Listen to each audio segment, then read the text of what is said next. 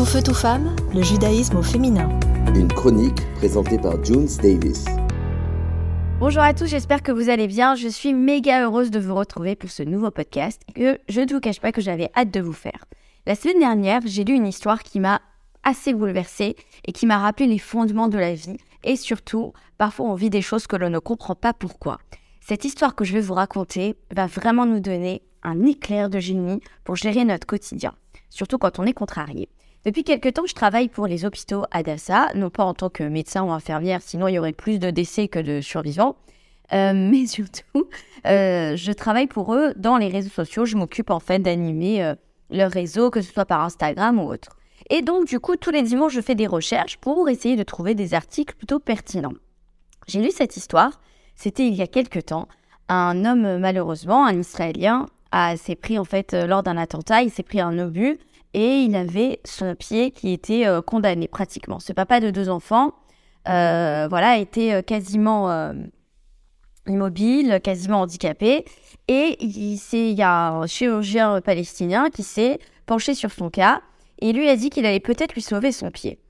Mais pas d'une façon tout à fait commune, puisque il s'est appuyé, plutôt il s'est basé lors de son opération sur des notes qu'avait pris un nazi lors euh, voilà, des multiples euh, opérations qui avaient été faites de barbarie sur les juifs, bah, en fait, a un nazi qui avait laissé euh, des notes sur un carnet et en fait, ce, bah, ce chirurgien palestinien les a utilisées pour pouvoir réparer, on va dire, le pied de cet Israélien, puisqu'il y avait un nerf apparemment où il y avait je sais plus quoi, un muscle qui était vraiment très très très très petit et que c'était toute la cause du problème. Et en se basant sur ça, il l'a opéré et il lui a sauvé son pied et ce monsieur aujourd'hui va très bien. Et ça m'a bouleversée parce que, bon, ça, tout ce qui est euh, la Seconde Guerre mondiale, la Shoah, 6 millions de juifs, bon, c'est pire qu'une tragédie, il n'y a même pas de mots pour ça. Mais surtout qu'on ne comprend pas pourquoi c'est arrivé. Même si on va se dire, oui, les juifs à l'époque, ils faisaient pas d'échouva, blablabla et tout ça. Ouais, mais non, ça, ça, vaut pas en fait.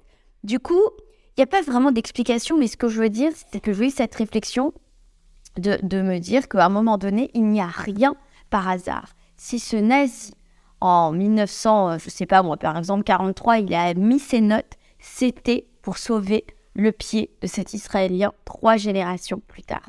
C'est extraordinaire parce qu'on n'a pas toutes les cartes en main.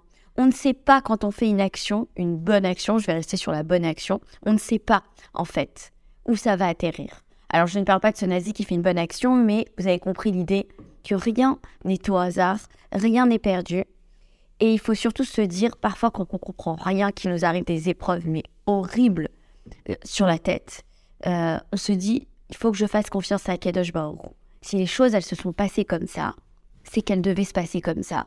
Et que de toute façon, ce sera pour le bien, même si moi, je ne le comprends pas. Et c'est très difficile de mettre son moi de côté pour pouvoir faire entrer complètement la qu'on a vers Akadosh Baruch.